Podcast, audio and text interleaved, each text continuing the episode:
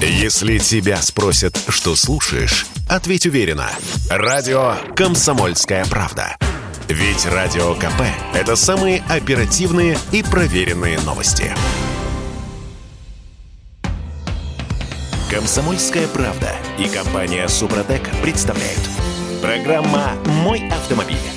Любое ДТП — это теперь не просто автокатастрофа, а вообще катастрофа. В принципе катастрофа. ОСАГО уже не работает фактически. Э, Я Дмитрий Делинский. И я Кирилл Манжула. Э, Редактор портала осипов.про у нас на связи. Андрей Лекосиповы. Парни, доброе утро. Доброе. Доброе утро всем. Здравствуйте. Пробуксовка дня. Помните, на прошлой неделе мы говорили о том, что Путин подписал закон, который позволяет менять тарифы ОСАГО не раз в год, а сколько угодно и в любое время. Это в связи с тем, что запчасти у нас подорожали в 2-3 раза, будут дорожать. Э, нужно поддерживать страховые компании для того, чтобы рынок э, не схлопнулся, не накрылся медным тазом. Так вот, страховые компании сейчас рассчитывают стоимость ремонта по прошлогодним ценам. В результате человеку э, предлагают в лучшем случае в два раза меньше. Человек говорит, окей, давайте я возьму натурой, дайте мне направление на ремонт, ваш сервис. А в сервисе говорят, не, родной, мы ремонтировать ничего не будем, потому что э, у нас нет запчастей, например. Или э, потому что страховая не покрывает нам расходы на эти запчасти. А требовать доплату с тебя у нас нет права по закону. Оставить неоригинальные запчасти, уж тем более БУ, по закону мы тоже не можем. В результате человек остается у разбитого в буквальном смысле слов корыта.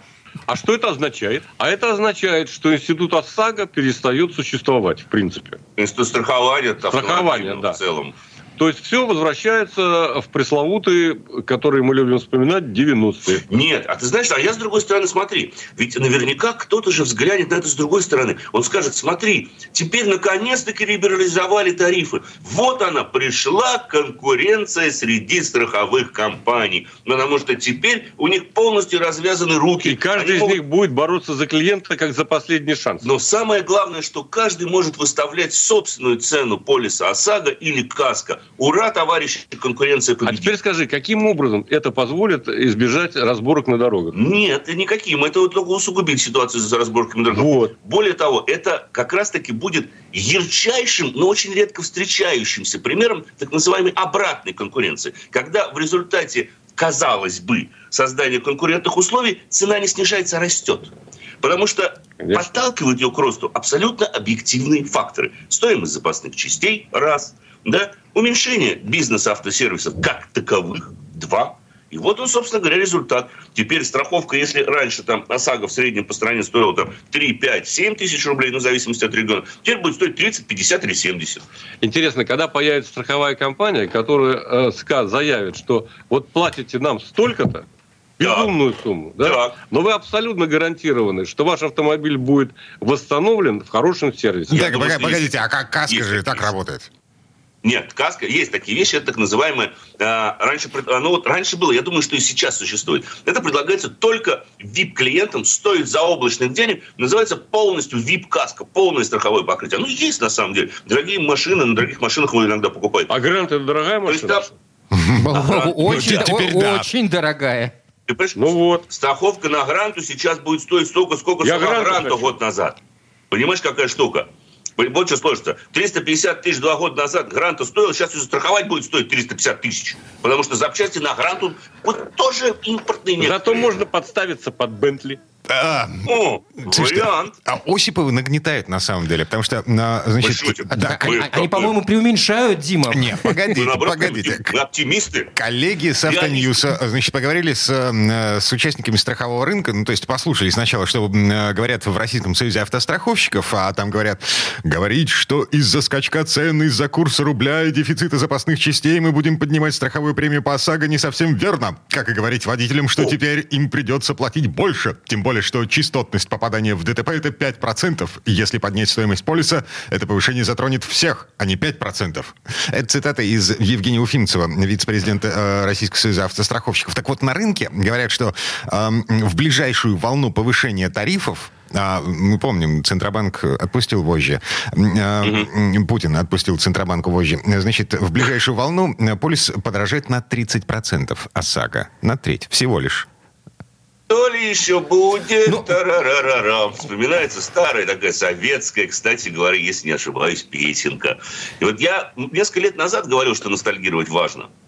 Это стало. Вот сейчас это особенно, понимаете? Вот, здравствуйте. Господин Юргенс, э, глава Российского союза автостраховщиков, э, признает, что да, проблемы есть, э, но у нас же есть суды. Можно обращаться в суд э, за компенсацию. Тут, тут, тут хотелось бы понять хотя бы какую-то, ну вот, э, провести для себя логическую цепочку, ведь аварии, к сожалению, не, не, не прекратятся, они будут случаться. Что в этой ситуации людям, как вообще сориентироваться, вот хоть, хоть как-то понять? А ждать? Что ждать? Вот, а, на, а, вот, смотри, на... смотри, какая история. 19 марта Российский союз автостраховщиков выпускает новые справочники, соответственно, с новыми актуальными ценами на, на запчасти. Так. И э, обращаемся в страховую компанию, говорим, ребят, э, ну вот как бы страховой случай, вот, э, но... Давайте подождем. Сейчас оценивать ущерб не надо, давайте подождем до 19-го. Угу.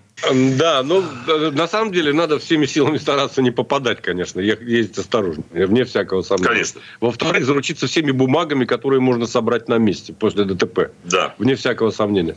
И неважно, сколько. Главное, что-то получить, вообще говоря, по тому или иному полюсу. Не до жиру тут тепереча. Да, не до жиру нет. Просто надо адекватно оценивать ситуацию и ну, ну, быть готовым к не лучшим вариантам. Ну и вернуться в те времена. Извините, это банальный совет, но вот... Ну, а что так, так, так же банально сказать, что вернуться, они уже фактически вернулись в те времена, когда вопрос урегулирования ущерба будет решаться на месте, мягко скажем, да? Да, не боятся вызывать полицию. В таких, в таких случаях, если таких это совсем урегулирование всегда, да. жестко становится. Абсолютно вот что нормально. То есть защищать себя со всех сторон, с которых это возможно. То есть, если вы расслабились, я подвожу черту под вашими словами, если вы расслабились и, и решили, что вот э, теперь все э, разрешается легко и э, хорошо, забудьте об этом. Да, нужно постоянно быть в, в легком напряжении, особенно в таких ситуациях. Ой-ой-ой. Да. Не, не дай нам Бог э, жить во, во время перемен и не дай Бог во что-нибудь вляпаться. Э, так, э, у нас есть еще 4 минуты до конца этой четверти часа. Э, давайте вспомним про налог на транспортные средства. Вот, на... вот, вот, вот любишь ты настроение? Нет, слушайте, погодите с одной стороны, вроде как все плохо, да, но с другой стороны, новость-то хорошая. Значит, эм, вот этот налог на роскошь, на роскошные транспортные средства, его аж в три раза сразу повышает. То есть теперь, эм, ничего у нас, э, Дастер за 3 миллиона можно купить. Все, да? теперь это не роскошь. Теперь это не роскошь. Росла... А то ведь напрягались, когда покупали Дастер за 3 миллиона, что это теперь роскошь. Нет, вас успокоили. Но, с другой стороны, смотрите, достаточно одной спецоперации. А достаточно одной спецоперации, как мозг начал работать. До 10 миллионов подняли планку. Вот смотрите, надо же оптимизм во всем искать. Не, погодите, а ее еще не, не окончательно подняли. Это, это только проект закона, внесенный в Госдуму. Еще может что-то измениться. И, и опять я должен вспоминать вот ту же самую советскую песенку. То ли еще будет ой-ой-ой. Сейчас 10, потом будет 15. Это ж все как переписывать, мы все равно, главное, мы не будем успевать. В любом случае, они не будут успевать составлять списки столь так быстро, А потом, а потом правительство примет решение. Цена не имеет значения. О! И все. Налог на роскошь платят все. Или никто. Или а, вообще никто. Да, мы, вот мы, это, кстати, Это было бы здорово. Мы это же, наше. Мы же тут неоднократно уже приходили к выводу, что по факту машина сейчас это не, не средство передвижения. Да, давно уже причем. Да, да, это роскошь вот снова. Да, и она будет становиться еще больше роскошью. Не только потому, что цена на сам автомобиль, а опять же вспоминая о том, о чем мы говорили с вами пару минут назад. Тут же запчасти дорожают. Обслужить автомобиль невозможно. Стоимость владения. Обязательно стоимость владения автомобилем. Это станет абсолютной роскошью при текущем развитии событий. Но, понимаете как, вот может быть все-таки изменится все очень быстро. Вполне возможно. Вполне возможно, что все изменится в обратном направлении очень быстро. А вот налог э, надо повысить до 10 миллионов, это правильно. Это правильно, хорошо. Тогда это может, не повредит и в будущем. Даже если случится откат, это в будущем опять же не повредит. Да, хорошо, значит тогда действительно туда будет попадать по-настоящему дорогие автомобили. Веста. Хорошо.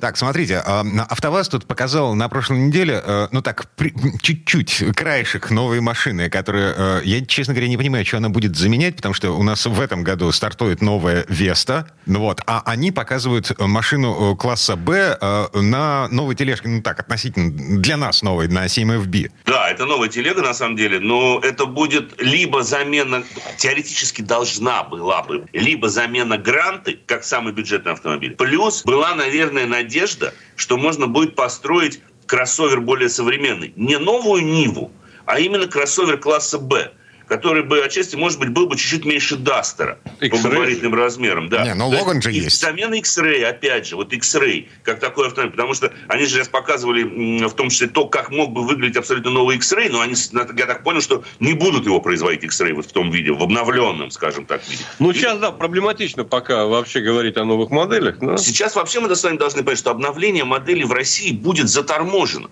потому что оно будет связано с налаживанием новых логистических цепочек и поставкой новых запасных частей. Скорее можно говорить об откате. Ведь КАМАЗ же заявил, что он вернет производство, собственно говоря, моделей старых комплектующих. Да, тот же ВАЗ заявил, что они увеличат производство Нивы кратковременно э, и будут собирать ее, потому что это самая, скажем так, э, советская машина. Вопрос, всех, в, наименее кстати, по поводу зависит. КАМАЗа. Там же двигатели были американские. Что они будут сейчас Камень. ставить? Ну, понимаете, у них осталось литейное производство. А, то есть они, они будут какие-то двигатели реанимировать свои? Они будут возьмут свой старый мотор, либо возьмут нынешний Каменс, полностью его скопируют и начнут его лить э, в этом самом в набережных Челнах. Литейка, да там, насколько мне известно, осталось. Угу. Там дальше больше вопросов не к движку, Кирилл. Там есть еще э, система впрыска и система торможения. А это в основном все бошевское. Вот тут вот на самом деле проблемы скорее возникнут форсунками, теми же самыми под систему Common Rail непосредственно. Это же высокоточное производство необходимо. Конечно. А вот его у нас нет, увы. А тормоза придумали трусы. А тем более на КАМАЗе. Ну, конечно. Правильно. Притормоз... Дакар, даешь Дакар. В этом месте притормозим. Дакар это вообще не КАМАЗ. Андрей Лекосипов, редактор портала осипов.про были у нас на связи. Парни, спасибо. Спасибо. Хорошего дня. Всем удачи. Берегитесь. А мы вернемся в эту студию буквально через пару минут. В следующей части программы к нам присоединится Юрий Сидоренко, автомеханик, ведущий программы «Утилизатор» на телеканале ЧЕ. Ну, поговорим о том, как экономить на бензине. Комсомольская правда и компания Супротек представляют. Программа «Мой автомобиль».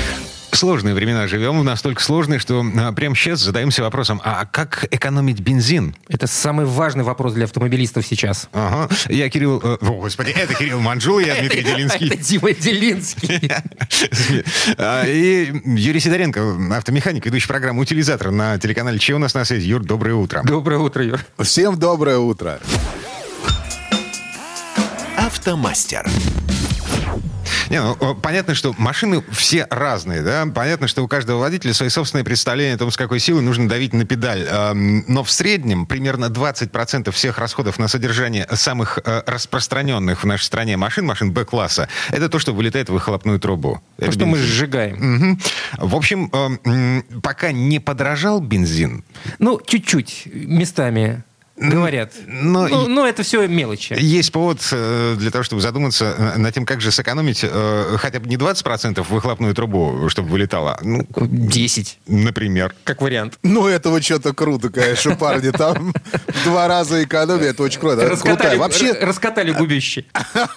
Не, ну вообще, как бы экономия топлива, это, это постоянная проблема, с которой люди сталкиваются и стараются, ну, каким-то образом топливо экономить. Мое вот мнение мнение. То есть, если вы хотите сэкономить топливо, то перестаньте ездить на автомобиле. Логично. Да? Ходите пешком, друзья мои. Вообще не будет ничего сжигаться. Кроме на велосипеде и так далее. Не, есть способы, но это я, конечно, жестко сказал. То есть, как бы есть способы, как можно сэкономить. Ну, во-первых, надо купить э, себе автомобиль, что сейчас, в принципе, сделать сложно, с более маленьким мотором. Вот, потому что многие покупают, например, там себе Range Rover бэушный, я не говорю про новый, новый э, сложно купить. Вот, либо там УАЗ Патриот тот же самый. Говорят, Юра, а как мне сэкономить топливо? Я говорю, никак. Ты себе машину купил, которую, в принципе, на топливо надо просто не обращать внимания. Ну, потому что вот я, например, до сих пор не знаю, сколько я трачу э, топлива на своем УАЗе э, на 100 километров. А ради любопытства. А ради любопытства. А, просто... Даже ради любопытства, Кирилл, знаешь, какая история? Там два бака у меня. У меня машина 2010 года. Там два бака. Вот. И причем в один заправляешь полностью, второй заправляешь из одного в другой перетекает. И фактически понять, сколько ты туда залил литров, ну нереально. Вот, потому что оно все куда-то перетекает постоянно. Вот. И я плюнул на это дело. Я пытался тогда заполнять под горловину, оба бака. Вот. Пока ты переставляешь машину на другую сторону, он уже куда-то перетекает. То есть там такая история. Может быть, там есть третий еще бак. Займемся практическими, э, практическим решением вопроса, как сэкономить бензин. По пунктам на пальцах э, э, загибаем первый. Рассказываю. Первое, это, конечно, давление в шинах надо соблюдать. Я про это говорю постоянно. Действительно, это очень важный момент, потому что от давления в шинах зависит то, насколько у вас машина будет кушать топливо. Вот. Если у вас шины подспущены, соответственно, э, топливо будет естся больше. Причем при, прилично, процентов на на 3-5, вот так вот. А, лучше чуть-чуть перекачать. Чуть-чуть совсем. То есть надо 2, накачать и 2,1. Это нормально будет, на колесах это никак не скажется, на подвеске тоже. Многие боятся, говорят, что подвеска разрушится и все от того, что будут колеса перекачаны. Не разрушится. А ребят, подспущенный всё это на сколько процентов? Ну вот если у вас 2, то, я не знаю, там 1,8, это будет подспущено? будет. 1,8 это уже подспущено. Ну, вообще, э, могу сказать, начинается сильная неэкономия. Во-первых, это не только бензин, а еще и шины изнашиваются. Когда полтора, например. Мгм. Но это все, если мы ездим по асфальту. а Если мы э, в грязи, в топе, э, в говно, то лучше подспущенные колеса для того, чтобы проходимость была выше. Так, Ну, втор- там другая вообще история. Да, Если это мы куда-то абсолютно. заезжаем, там другая история. Я говорю действительно про город. Дальше скорость езды, конечно. Ребята, вот те, кто э, нажимают на полный газ от светофора до светофора, потом резко тормозят, они бензин не экономят. Спокойненько, аккуратно, плавно трогаемся. Вот начинаем соблюдать правила дорожного движения. Поверьте мне, то есть если вы начнете соблюдать правила дорожного, просто соблюдать правила дорожного движения, вот скоростной режим, вы тут же будете экономить бензин. Мгм. Так, а, еще один момент. А, смотри, а, значит, у меня 1,8 под капотом. Вот. Я на четвертой передаче езжу в диапазоне от 40 до где-то 70, наверное. После 70 я пе- перехожу уже на пятую передачу, э, так, чтобы поддерживать а, обороты в районе, эм, ну, не выше 2000. Ну, то есть... Ну, не совсем правильно. Надо бы чуть-чуть больше разгоняться, чтобы на пятую переходить. Пятая передача вообще, в принципе, включается после 80-90. Здесь дело даже не столько в оборотах, сколько в нагрузках на мотор. То есть ему неудобно ехать при таких скоростях. Хотя, с другой стороны, если ты не чувствуешь каких-то некорректной работы мотора, тогда все нормально, можно так ездить. Он не захлебывается, ни- никаких подрывов, ничего не происходит. Нормально тянет. Ну, все тогда... Нет, тогда все нормально. Здесь вопрос именно в том, Дим, то, что некоторые делают как. Вот я сколько раз на светофоре стоишь, рядом с тобой стоит человек. Он, во-первых, разгазовывает машину, пока стоит. То есть вот это непонятно. Для чего? Может, там у него, конечно, обороты машина не держит. И потом, после того, как включает светофор, то есть втыкается первая передача, он на ней разгоняется нормально километров до 40. То есть понимаешь, что это такое? Сразу же обороты там под 4,5, и, естественно, там топливо просто ведрами начинает вливаться. Ну, я думаю, такие люди просто не задумываются вообще об экономии топлива. Ну, может быть, им это и не надо. Спортивный стиль езды, в общем, никогда не Ну, короче, влиял на приговариваем. экономию. Третий палец манера езды. Мгм. Дальше. Да, и об- обороты, Дим, ты правильно сказал, если ты держишь 2-2,5 тысячи, это отлично.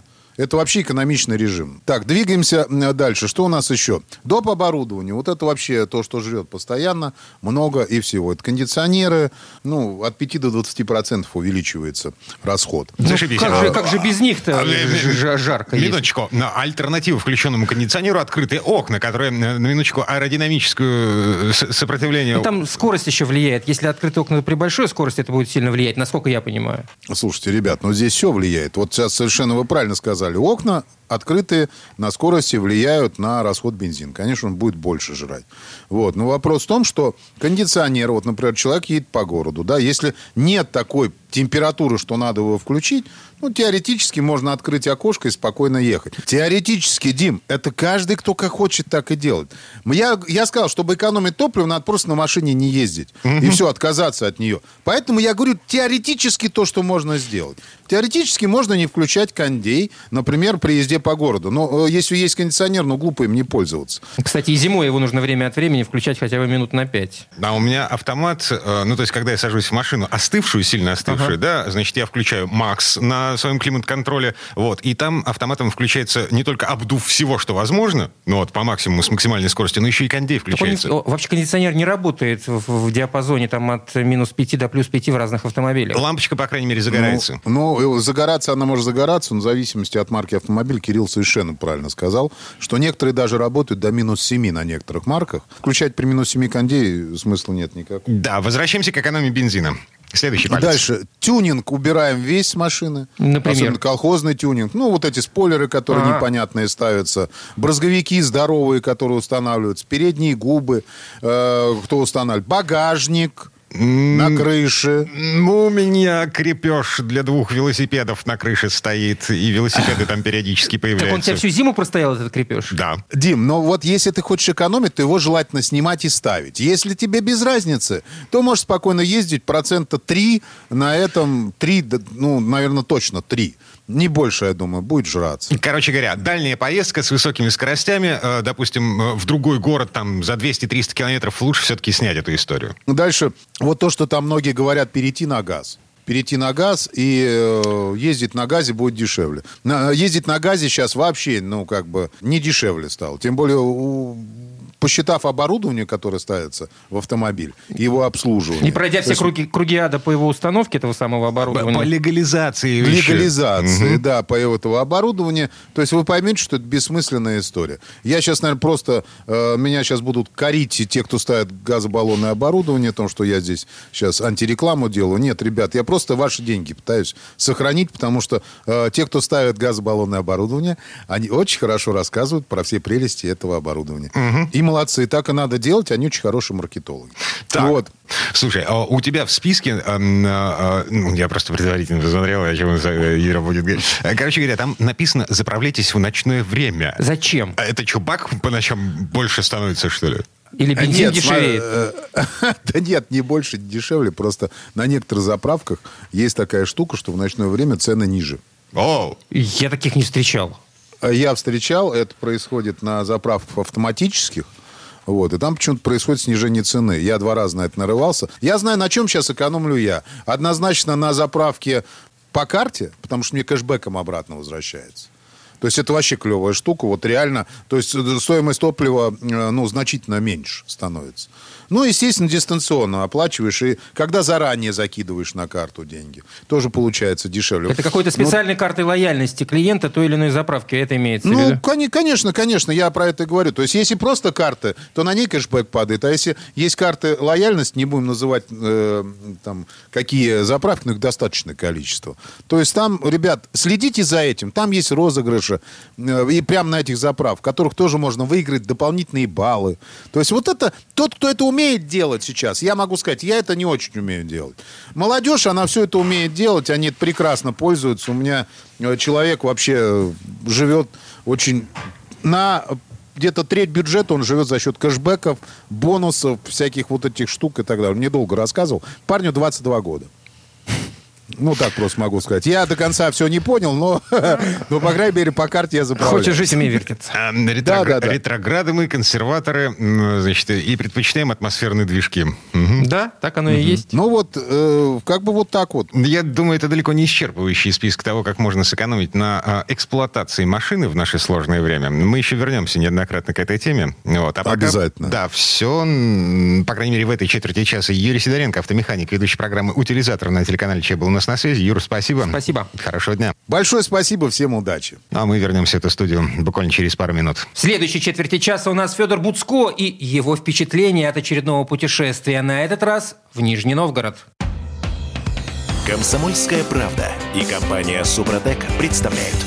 Программа «Мой автомобиль». На этом мы вернулись в студию радио «Комсомольская правда». Я Дмитрий Делинский. Я Кирилл Манжулов. Федор Буцко у нас на связи. Федь, доброе утро. Доброе. Всех приветствую. А в этой четверти часа давайте попробуем выдохнуть, эм, ну, ну и как-то по- получить удовольствие от того, что нас с вами окружает. Мы путешествуем. Дорожные истории. Так, эм, куда, на чем? На этот раз.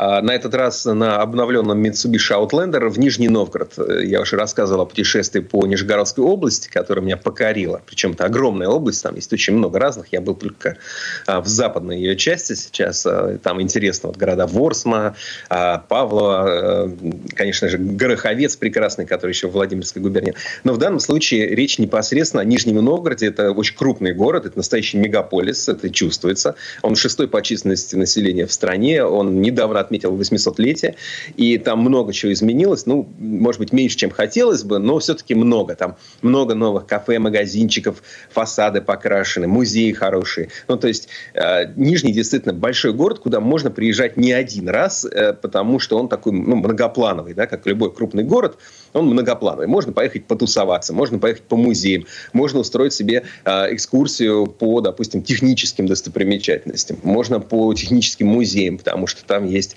ну, например, э, сейчас он, правда, на, реставра... на реконструкции, реставрации, но, надеюсь, скоро откроется. Это музей завода ГАЗ, абсолютно фантастическое э, для тех, кто любит автомобили, место. Но вот э, не в этот раз, но если соберетесь к лету, то узнаете, думаю, что, скорее всего, э, уже попадете. А, а, слушай, я, говоря... я, что-то пропустил. А э, там шоурум, то есть вот все исторические модели, э, они, они там стоят, их можно потрогать руками, посмотреть на них. Ну, самые ценные руками обычно трогать не, не обязательно, да? Не, не рекомендую. живьем увидеть, но живьем увидеть, да, конечно, конечно. Ну, слушай, на самом деле это понятно, потому что знаешь, э, есть такая история, что на автосалонах вот машины, которые две недели простояли в какой-нибудь Женеве, Франкфурте или там московском автосалоне, их после этого можно, ну вот... Э, утилизировать? Ну, утилизировать, да. Ну, то есть там выломано все. Вот, вот, вот, так что со старыми машинами нужно аккуратно. Ну, э, давайте начнем осмотр как бы с Кремля, потому что Кремль очень классный. Он стоит на высоком берегу, на слиянии Волги и Оки. Это огромный холм, так называемый называемые Дятловы горы, действительно, в общем, по сути, как горы. И удивительно то, что 500 а, лет назад его построили. Почему он до сих пор не сполз а, в Волгу, непонятно. Может быть, э, дело в том, что а, раствор для крепостных стен по тогдашней традиции замешивался на яйцах, на свежих. Там известно, что полтора десятилетия все окрестные селения были обложены специальным яичным налогом. То есть все должны были яйца носить для того, чтобы крепость хорошую поставить. И крепость оказалась хорошей, несколько татарских набегов выдержала и, в общем, несколько а, там э, войну как-то помогала. Но войну ее не бомбили, там башни разобрали, поставили туда гаубицы на, на, на башне, соответственно, защищали Канавинский мост, э, в общем, мосты э, нижегородские защищали и так далее. А в Кремль живой, жилой, он, по сути, ну, как московский Кремль, то есть там сидит и администрация, и в то же время, и там есть музеи, и там вообще много всего интересного. Там открылся прекраснейший музей, называется «Арсенал». Это филиал Пушкинского музея Московского. То есть это такого очень высокого уровня э, центр современного искусства, очень классно сделанный. Туда точно стоит идти, э, потому что, ну, знаете, там вот выставки делаются вот уже по такой, по по современной музейной моде. Это вот не когда картина на, на стене развешена или там что-то в зале расставлено, а это когда вы погружаетесь в атмосферу за счет там, каких-то произведений искусства, звука, света и так далее. И вот вам помогает разобраться в том, что, что, что вы видите, да, что такое современное искусство и вообще искусство. В общем, музеев а, три десятка точно есть в Нижнем Новгороде, и если захотите, то, в общем, можно, можно там целыми днями просто гулять, а обгуляться. Федор, ну, Нижний Новгород всегда славился своей купеческим таким атмосферой. Сейчас-то что-нибудь от этого сохранилось? Ну, конечно, да. Ну, то есть можно гулять там по Рождественке, да, по, э, по пешеходной зоне, можно посмотреть на а, прекрасный а, дом такой удивительный а, российского банка, Госбанка. Можно а, пройтись по кварталу, который уже непосредственно у набережной Волги. Там достаточно хорошо все отреставрировано. И, ну, по крайней мере, фасады покрашены. По крайней мере, там уже какие-то модные кафе и э, там приятные заведения. То есть это город, в котором очень приятно приятно гулять. То есть, извините, кстати, я рождественку, рождественская, э, я назвал Большую Покровскую, Покровку, улицу, uh-huh. которая них. Главное, ее тоже красиво обновили, там плитку положили, лавки, клумбы, фасады, магазины, заведения, кафешки, в общем, Слушай, ну, все это, э, да, все это пешком. Ну, вот. Я просто оглядываюсь вокруг, а мы прямо сейчас находимся в центре Петербурга, и понимаю, что эм, асфальт вместе со снегом в очередной раз, ну, по крайней мере, в Петербурге, сошел к чертовой матери. А по городу ездить совершенно невозможно, несмотря на то, что городская администрация била себя пяткой в грудь, значит, в прошлом году, о, мы скоро доведем до штатного нормативного состояния 80% дорог в городе, бла-бла-бла. А, Нормативы поменялись, Дим, в другую сторону. Я понимаю, жизнь вообще поменялась. Странная штука. А в Нижнем-то что? Как там с дорогами ездить-то можно? Да, более-менее можно ездить, ну, как, как везде, собственно, как везде в крупных городах. Лучше, чем в, там, лучше, чем можно было бы ожидать. В принципе, вполне приличный. Но я вот, опять же, ездил на, все-таки на Outlander. Outlander машина ну, готовая к разным э, дорогам. Я на нем много довольно ездил. И э, практически по дорогам с любым покрытием и без онова. Он, он едет, он, он, он легко справляется, он не боится этих ям. У него интеллектуальная система полного привода хорошая такая. То есть полный привод, он же очень разный бывает, но вот у них хороший полный привод, э, называется Super All Wheel Control. Это машина, которая за вас там додумывает, и даже если вы там, может быть, и не великий ездок, но просто ну, нравится вам ездить побыстрее, она вам помогает а, вот в быстрых поворотах проезжать. И если вам доведется где-то штурмовать Нижегородские горки, где будет еще снег или, или там уже не будет асфальта и, и так далее, то тоже, в общем, машина с этим вполне легко справляется. Поэтому я никаких проблем тут не испытывал. Да и вообще в Нижнем, в общем-то, скорее приличные дороги можно ездить. Ну, а в общем, в целом из Москвы Москвы до Нижнего Новгорода дорога хорошая должна быть. Да, особенно если Она ты сложная. едешь на Сапсане. А, да, на Сапсане очень хорошо ездить. Э, вообще на поездах там стрижи и ласточки. Сапсан там, по-моему, только один в день, но есть стрижи и ласточки 4 часа, и вы выходите, соответственно, в центре города. Если вы едете только по Нижнему э, погулять, то, в общем, машина вам, наверное, действительно не столь необходима. Если же вы совместите поездку в Нижний с осмотром, например, ну, Шуховской башни на Оке под Дзержинском или каких-то еще пригородов, а, то, конечно, машина нужна и вот э, а, помогает. А, ну, действительно, Нижний настолько интересен, что туда можно приехать вот только в сам э, город, там прокатиться на канатной дороге, там крупнейшая а, в в, какой, в какой-то из номинаций она, так сказать, даже в книгу рекордов Гиннесса попала за самый длинный пролет без опор над водой, там что 800 метров. То есть, в общем, садитесь в кабинку, платите 100 рублей, садитесь в кабинку и 12 э, минут плывете над Волгой для того, чтобы переехать э, в соседний город-спутник, Бор называется. Ну, то есть, а в Нижнем в Нижний стоит ехать. Это, вот, э, наверное, один из самых интересных крупных городов в средней полосе, ну, после Москвы и Петербурга, конечно. Так, ладно, а, приговариваем. А, у меня пара вопросов еще осталось по поводу автомобиля. А, это свежий Outlander 2022 года? Да, ты знаешь, Outlander, дело в том, что он э, на самом деле уже не столько, не, не так свеж, да, мы эту машину знаем давно, она выпускается давно, но у нее регулярно происходят разного рода рестайлинги, которые там оттачивают внешность или дополняют автомобиль новыми функциями. Например, там появляется там, э, мультимедийная система Яндекс Авто. Полезная штука, которая позволяет вам, а, когда вы едете э, по, в том числе, незнакомому городу, и вам нужен навигатор, то вы смотрите не в экранчик телефона. Ну, известно же, что у нас лучшая навигация – это в телефоне. А вот косить глазом в телефон – это не только запрещено, но еще и опасно. А вот в Outlander, например, вы смотрите на большое головное устройство в автомобиле, ну, вот, и, собственно, едете по нему, он вам подсказки дает. А, ну, и вот и так далее. Да? Там есть семиместная версия у Outlander, которая, конечно, не оставляет много места в багажнике, но теоретически позволяет значит, большой компании на одном автомобиле отправиться в дорогу. Там появляется новый там, материал отделки, подсветки и так далее. Ну, приличный автомобиль, очень э, такой, ну, знаете, купили и без проблем ездите. Известно, что аутлендеры, э, вот если откроете какой-нибудь автору, там люди продают, не стесняясь, машины, там бывает по 300, по 400, по 500 тысяч километров пробега. Ну, то есть на них можно ездить долго, без проблем, и потом вот также, э, не стесняясь высокого пробега, продавать и, и купят. Хорошая машина. Ну, и в ближайшее время мы ждали, во всяком случае, некоторое время тому назад мы ждали нового Outlander, я имею в виду уже четвертую версию.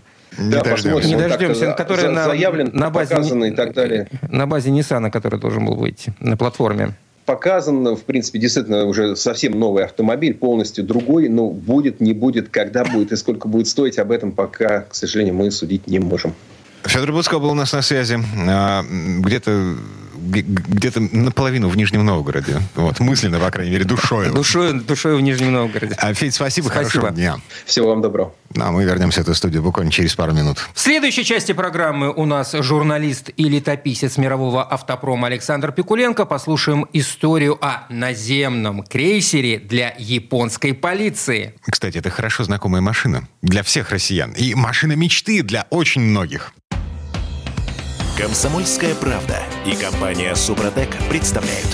Программа «Мой автомобиль». А это мы вернулись в студию радио «Комсомольская правда». Я Дмитрий Делинский. Я Кирилл Манжула. И в этой четверти часа у нас традиционная история от Александра Пикуленко. Больше 10 миллионов проданных экземпляров примерно в 170 странах и регионах. Всемирная известность и легионы преданных поклонников. Это не статистика очередного смартфона – а итог 70-летней карьеры Toyota Land Cruiser. За эти 70 лет сменилось уже 12 поколений этих автомобилей, а сколько было сделано разнообразных спецверсий для самых сложных, порой уникальных задач, просто не сосчитать. А начиналось все это в 1951 году, когда в Японии, восстанавливающейся после войны, задумали пересадить свою полицию с американских джипов на что-то свое. И назвали это что-то свое наземным крейсером. Но слово Сан Санычу. Предыстория.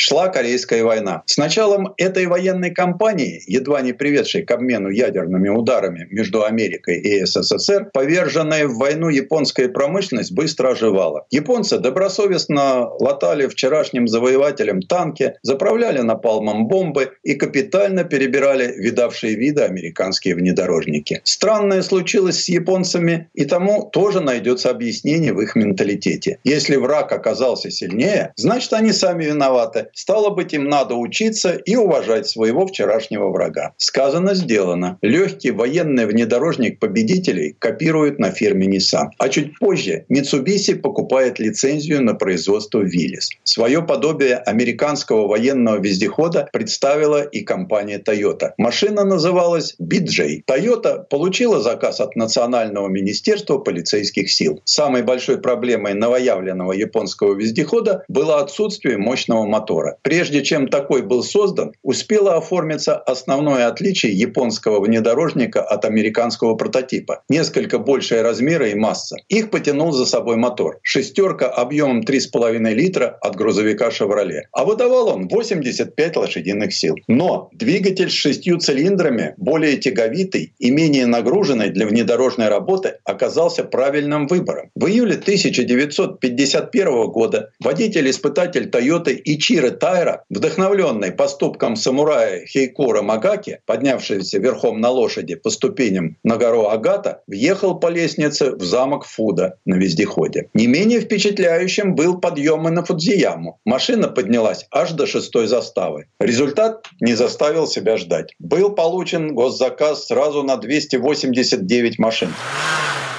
Серийное производство Toyota BJ началось в 1953 году. А вот появлению названию Land Cruiser мы обязаны Нанзи Умихаре, тогдашнему техническому директору Toyota. Самая известная Toyota Land Cruiser — это FJ40. Сегодня этот легендарный внедорожник можно встретить в любом уголке мира. Он непременный участник всех джиперских рейдов Бах и Трофи. Но облик этого культового внедорожника сформировался не сразу. Первая из серий а сороковая — это обозначение серии, появилась в 1955 году с двигателем типа F, 6 цилиндров, 106 лошадиных сил. Кстати, эта нехитрая конструкция еще будет верой и правдой служить компании, войдя в историю как один из самых долгоиграющих моторов в мире. Будущему владельцу сразу стали предлагать много вариантов автомобиля. От армейского вездехода с брезентовым верхом и без дверей до длиннобазного автомобиля с цельнометаллическим пятидверным кузовом. Поскольку военные заказы уже не были жизненно важными, все машины получили мягкую подвеску на длинных трехлистовых рессорах. Интересная деталь. Компания обратилась к службе снабжения американских военных в Японии и испытала ряд машин на танковом полигоне в Эбердине, штат Мэриленд. Испытания дали инженерам ценный опыт в отношении требований, которые предъявляют к импортным машинам в Америке. И очень скоро Toyota Land Cruiser станет единственным японским автомобилем, автомобилем, худо-бедно продававшимся на североамериканском рынке. Премьера «Сороковки» состоялась на токийском автосалоне в 1960 году. Базовым был трехдверный закрытый металлический кузов, что само по себе было необычно для внедорожника того времени. Конечно, не забыли о брезентовой версии и длиннобазной. На основе последней был сделан полноприводный пикап, а в дополнение к бензиновой шестерке пришел дизель. Однако это был в основном экспортный продукт. Главными рынками сбыта стали азиатские соседи, куда еще не добрался его величество Land Rover. Успеху вездеходов Toyota во многом способствовала и политическая карта мира. В Азии ширилось освободительное движение, а Великобритания всюду сдавала свои позиции. Отражалось это и на экономических связях. И тут как нельзя, кстати, оказались настырные японцы. На американском рынке, наоборот, особых успехов добиться не удавалось. И тогда специально для Соединенных Штатов, а заодно и Австралии, инженеры Toyota создают внедорожник с комфортабельным обтекаемым кузовом Land Cruiser серии FJ50. Впрочем, о действительном уровне его комфорта трудно судить с позиции 21 века. Но FJ50 стал первым японским автомобилем, прошедшим тест на соответствие лобовому столкновению при скорости 50 км в час. И еще один важный момент. Знаете, с какой главной проблемой столкнулись японцы на американском рынке? Полноприводные японские крейсеры не могли держать на хайвее допустимую скорость 130 км в час. А вот новый Land Cruiser этому требованию соответствовал.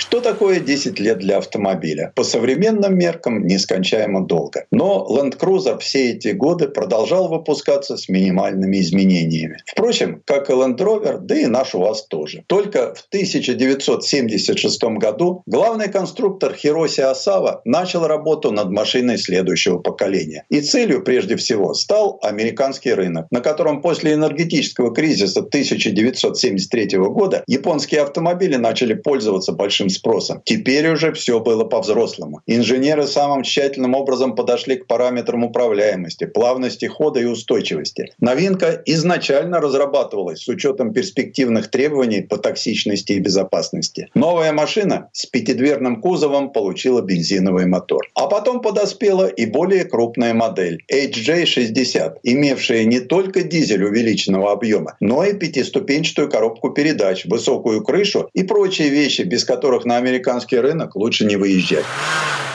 Становясь все комфортабельнее, Land Cruiser одновременно уходил из ниши настоящих проходимцев. Конструкторам предстояло решить дилемму – продолжать выпускать кондовый внедорожник или потрафить любителям дачных прогулок, а в будущем акцентировать внимание на вместимости и комфорте. И в этом вопросе Toyota не могла позволить себе быть легкомысленной. В ноябре 1984 года проверенной сороковке была дана отставка. Ей на смену пришла Land Cruiser FJ7 70, спроектированная под началом главного конструктора Масаоми Юсии. О том, чтобы новинка стала успешной, позаботились серьезно. Даже увеличили толщину кузовного металла. Поначалу выпускали только трехдверку, но в 90-м появилась и пятидверка с тремя рядами сидений на удлиненной базе. Этой машине первые из семейства Land Cruiser дадут имя собственное – Prado. Окончательно прощаясь с FJ40, отметим, что до 2002 года этот автомобиль выпускали на бразильском филиале компании.